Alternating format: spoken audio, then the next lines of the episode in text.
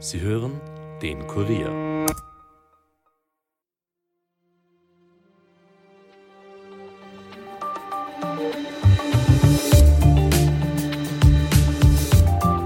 Die zweite Verhandlungsrunde für den Kollektivvertrag der Metaller am Montag ist unterbrochen worden. Die Metaller forderten ein Plus von 11,6 Prozent für alle Löhne und Gehälter angesichts der Teuerung, die für diese Verhandlungen mit 9,6 Prozent berechnet worden ist. Die Arbeitgeber hingegen wollen nur 2,5 Prozent Plus geben und eine Einmalzahlung von 1050 Euro. Die Lücke ist also groß. Arbeitgeber und Gewerkschaft haben sich erstmal nichts mehr zu sagen. Ende nächster Woche wird weiter verhandelt. Ob es zu einem Streik kommen könnte und wie ein Kompromiss zwischen den beiden Seiten aussehen könnte, darüber spreche ich heute mit meinem Kollegen Robert Kledorfer, Leiter des Kurier Wirtschaftsressorts. Mein Name ist Angelika Groß. Es ist Dienstag, der 10. Oktober und ihr hört den Daily Podcast des Kurier. Es ist ein respektloses Angebot, das wir heute bekommen haben. Es werden uns alle möglichen Sachen angerechnet, was die Regierung in Wirklichkeit verbockt hat. So empört hat sich der Vorsitzende der Gewerkschaft ProG, Reinhold Binder, am Montagnachmittag nach der unterbrochenen zweiten Lohnverhandlungsrunde gezeigt. Ausschlaggebend dafür war das überraschend niedrige Angebot der Arbeitgebervertreter. 2,5 Prozent plus plus eine Einmalzahlung von 1050 Euro, so der Vorschlag in der zweiten Verhandlungsrunde am Montag. Die Gewerkschafter sind verärgert. Die Lohnverhandlungen erstmal auf Eis gelegt. Die Verhandlungen in der metalltechnischen Industrie sind dafür bekannt, dass es heiß hergeht. So schwierig wie dieses Jahr war es aber kaum einmal. 11,6 Prozent mehr Lohn und Gehalt, ein leichteres Erreichen der sechsten Urlaubswoche und die Wahlmöglichkeit für mehr Freizeit statt höherem Lohn. Die Forderungen seitens der Gewerkschaft sind hoch. Orientiert hat sie sich an der Teuerung der vergangenen zwölf Monate. Das Lohnplus muss zweistellig sein, hat Reinhold Binder gesagt. Einen Lohnabschluss unter der Inflationsrate, die in diesem Jahr bei 9,6 Prozent liegt, schließen die Arbeitnehmervertreter aus. Die Seite der Arbeitgebervertreter um Christian Knill argumentieren wiederum damit, dass die Produktivität der Industrie gesunken ist und es daher nichts zu verteilen gibt. Ende nächster Woche sollen die Verhandlungen in die dritte Runde gehen. Bis dahin will man seitens der Gewerkschaft eine Betriebsrätekonferenz führen. Wird es zu einem Kompromiss kommen oder droht ein Streik seitens der Metallindustrie? Was würde das bedeuten? Und was bedeuten die vorläufigen Ergebnisse für Kollektivvertragsverhandlungen anderer Branchen? Dazu begrüße ich nun den Leiter des Kurier Wirtschaftsressorts Robert Kledorfer bei mir im Studio. Hallo Robert. Hallo. Am Montag haben die Arbeitgeber den Metallern erstmals ein Angebot auf den Tisch gelegt. Sie bieten ein Lohnplus von 2,5 Prozent sowie eine Einmalzahlung von 1050 Euro. Zufrieden ist die Gewerkschaft damit nicht. Robert, erzähl mal, was ist da los? Die Verhandlungen sind ja jetzt auch unterbrochen worden. Ja, sind jetzt mal unterbrochen worden, klar, weil so eine Diskrepanz hat es, soweit ich mich erinnern kann, noch nie gegeben. Und man muss sagen, heuer sind beide Standpunkte eigentlich zu verstehen. Ne? Zum einen eine relativ hohe Inflation im Land und zum anderen die Unternehmen, die unter Auftragsrückgängen und Umsatzrückgängen leiden. Das, das passt einfach irgendwie nicht zusammen und das ist sehr, sehr schwierig, da einen Konsens zu finden. Mhm. Du hast es gerade schon angesprochen, das ist e-, eben auch ein Argument der Seite der Arbeitgeber, dass eben die Branche schwächelt. Äh, man befindet sich derzeit in einer Rezession, die sogar bis 2024 anhalten würde. Inwiefern beeinflusst das denn die Verhandlungen? Ja, normalerweise sagt man ja, man blickt auf die letzten zwölf Monate zurück und errechnet da mehr oder weniger die, die, die neue, den neuen KV. Ähm, natürlich sagen die Arbeitgeber immer, zum Teil aber auch die Arbeitnehmer, je nachdem, wie gerade die Lage ist, naja, man muss auch in die Zukunft blicken. Ja, muss man. Und in diesem Fall schaut gerade die Zukunft für, für gerade diese Branche derzeit alles andere als rosig aus, weil äh, die Konjunktur lahmt und insbesondere in, den, in der Industrie gibt es Probleme, äh, was auch mit der deutschen äh, Industrie zu tun hat. Unsere Zulieferer kommen hier unter Druck. Und Aufträge brechen weg, es herrscht zum Teil ein Preisdumping und dadurch haben wir hier eine Gemengenlage, die für beide Seiten unbefriedigend ist. Mhm. Wenn ich dir jetzt aber so zuhöre, dann klingen diese 2,8 Prozent plus die Einmalzahlung eben von 1050 Euro gar nicht so unfair, beziehungsweise ähm, macht das irgendwie schon durchaus auch Sinn, oder? Naja, Am ersten Blick klingen sie schon sehr provokant, muss man sagen. Am zweiten Blick kann man es zum Teil, sage ich mal, nachvollziehen, weil die Industrie argumentiert damit, die kalte Progression wurde abgeschafft. Ja, stimmt. Damit äh, haben Arbeitnehmer, bleibt Arbeitnehmern mehr übrig. Zum anderen, diese Einmalzahlungen sind steuer- und abgabenbefreit, was auch den großen Vorteil hat, dass hier auch wieder den, den Arbeitnehmern mehr bleibt. Und drittens verweisen die Arbeitgeber auch darauf, dass äh, es diverse Inflationshilfen gab seitens der Regierung bezüglich Wohnen, bezüglich Energie. Die rechnen das alles irgendwie da rein und dann kommt eben das heraus, was sie jetzt am Tisch äh, gelegt haben.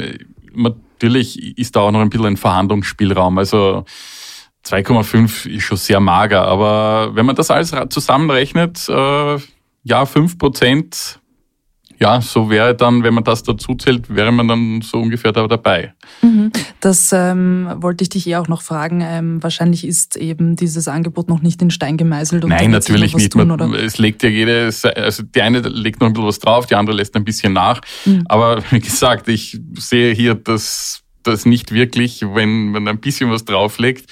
Und selbst wie gesagt, wenn man von diesen 2, irgendwas auf, auf, auf 5 verdoppelt, die anderen ein bisschen nachlassen, meinetwegen auf 11, ja, aber dann haben wir noch immer ein, ein, Gap von, äh, von den 5 auf 11. Mhm, mhm, also da mhm, sehe ich jetzt nicht die Lösung.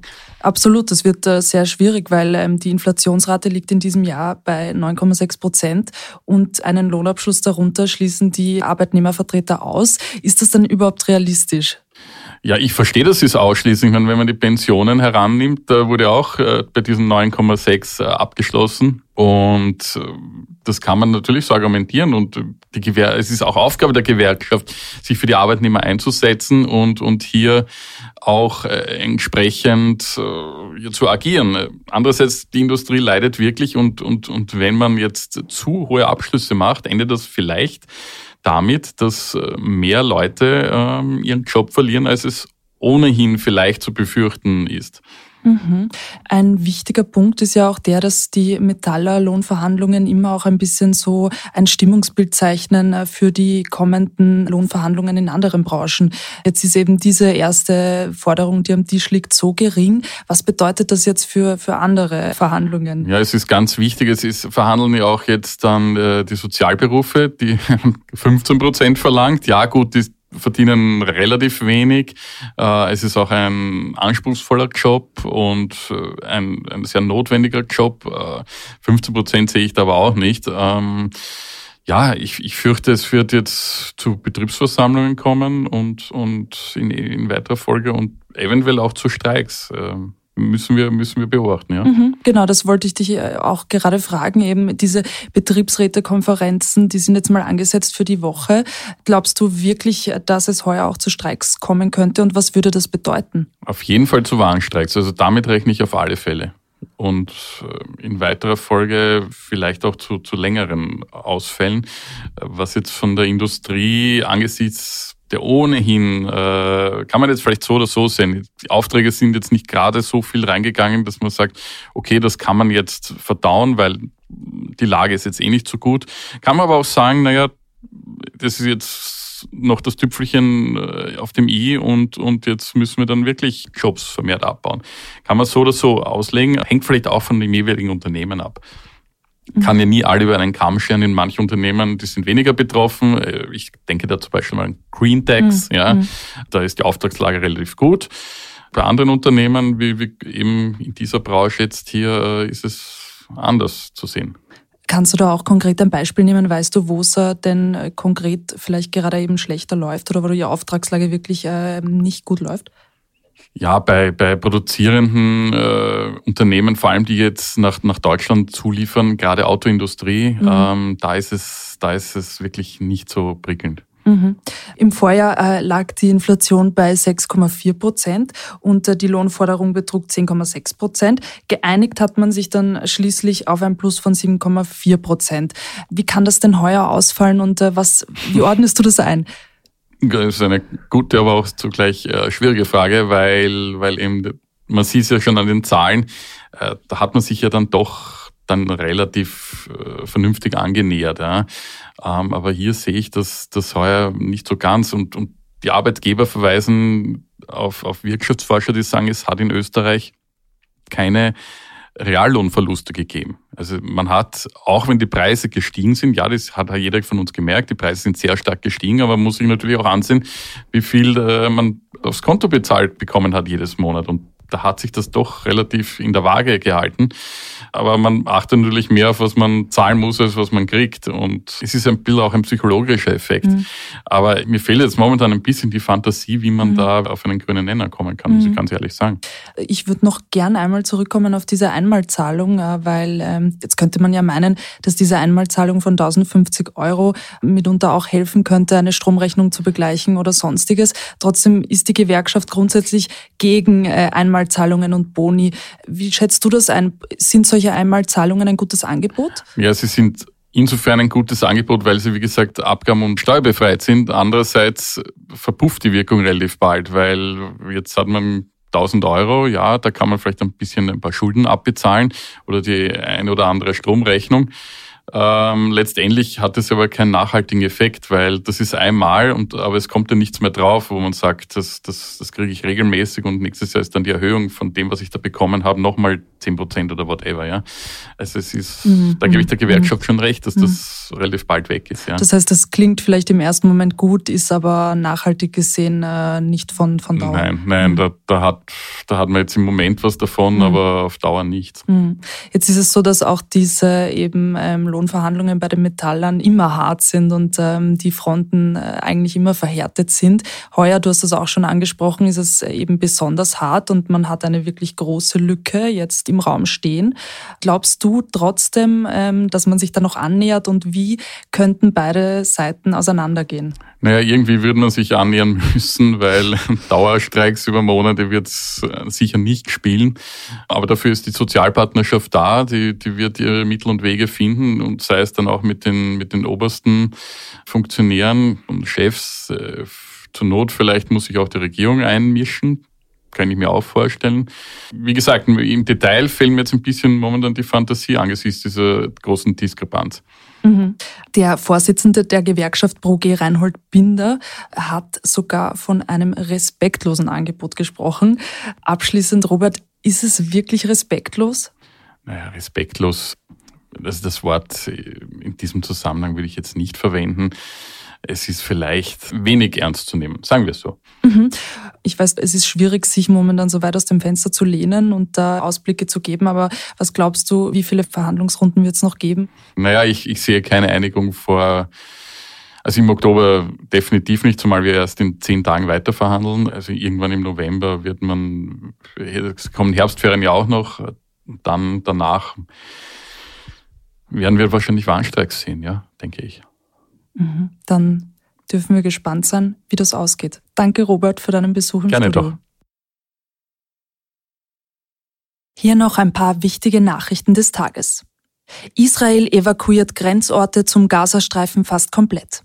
Vor einer möglichen Bodenoffensive im Gazastreifen hat Israel die Grenzorte beim Palästinensergebiet fast vollständig evakuiert. Man habe fast alle Einwohner der Grenzorte in sicherere Gebiete gebracht, sagte der israelische Militärsprecher Daniel Hagari am Dienstag. Bundeskanzler Karl Nehammer trifft Dienstagnachmittag den türkischen Präsidenten Recep Tayyip Erdogan in der Hauptstadt Ankara. Bei dem Meeting mit Erdogan im Präsidentenpalast werde der Großangriff der Hamas auf Israel wichtiges Thema sein, erklärte der Kanzler am Vormittag vor Journalisten. Und Wien verzichtet ab 2024 auf die Einhebung einer GIS-Landesabgabe im Zuge der Umstellung auf die ORF-Haushaltsabgabe des Bundes. Das teilten Finanzstadtrat Peter Hanke und Vizebürgermeister Christoph Wiederkehr am Dienstag mit. Wiener Haushalte würden sich damit 5,80 Euro pro Monat ersparen, wurde betont. Der Einigung ging eine Debatte zwischen der SPÖ und den Neos voran. Letztere hatten vehement für eine Abschaffung votiert. Das war der Daily Podcast für heute. Wenn euch der Podcast gefällt, dann abonniert uns doch und lasst uns eine Bewertung da. Ton und Schnitt von Dominik Kanzian, produziert von Elias Nadmesnik. Alle Infos findet ihr unter www.kurier.at slash podcasts. Mein Name ist Angelika Groß. Ich wünsche allen einen angenehmen Abend und bis bald.